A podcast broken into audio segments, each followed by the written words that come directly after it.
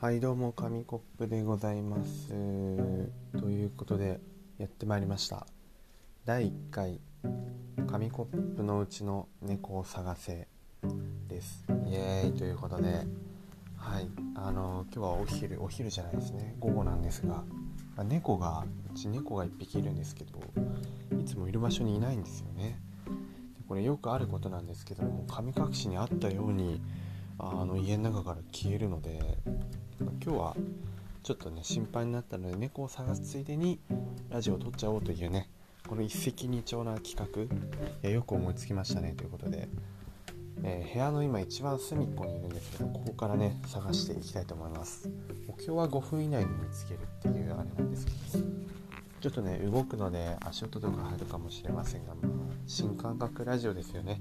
これ体験型アクティビティみたいなね今自分の部屋にいます。そして廊下に出ました。これカーテンのねカーテンの裏にいたりするいないですね。たまにカーテンの裏で日向ぼっこしているんですが。いやにしても今日はいい天気ですね。こう今窓から外を見てるんです。もう雲雲1つありますね。雲2つか3つあるけど快晴みたいな。晴れてます。昨日は暑かったんですけどねすごい、まあ、今日は風がちょっと吹いていて。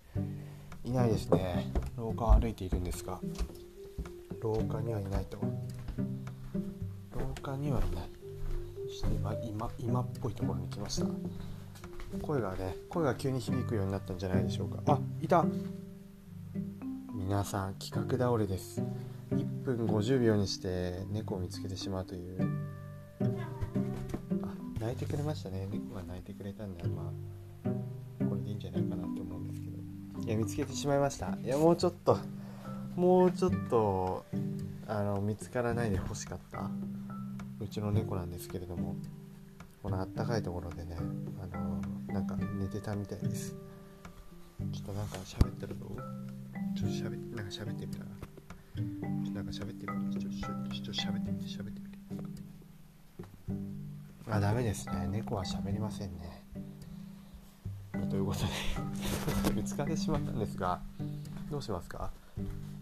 せめて5分くらいはね話をしなきゃちょっとラジオっぽくないのでなんかじゃあ部屋をこのままうろうろしながらね猫探しは終わりましたがこの歩きながらラジオを撮るという虫の声が聞こえますね。秋ですよ。もう秋だけど天気は結構夏っぽい。まだセミが鳴いてますね。9月半分切りましたけどまだセミが鳴いてるのでまあセミセミもそろそろ聞こえなくなっちゃうのかなと思うと少し寂しいですがあ来ました。このゴツゴツなるゾーン。この家の中にねこう歩くとゴツゴツなるゾーンがあるんですよ。まあうちは何せ古民家なのでだいぶ古いんですがこうやっぱ歩いてるとねゴツゴツなったりとか隙間があったりとかやっぱり古いうちだとそういうことがありますよね。はいということでまあ今廊下歩いてますが。うーんあそうですね。水道に来たのでちょっとお水でも流してみますかね。はい流します。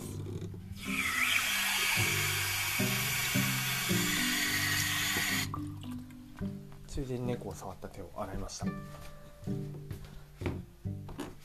いうことでということであんまり話すことがなくなってきてしまったんですがどうしようかなどうしようかな。終わり方が難しいですよね。終わり方がとても難しいなと思うんですが何か最後に一芸を披露して終わりにしたいんですけど、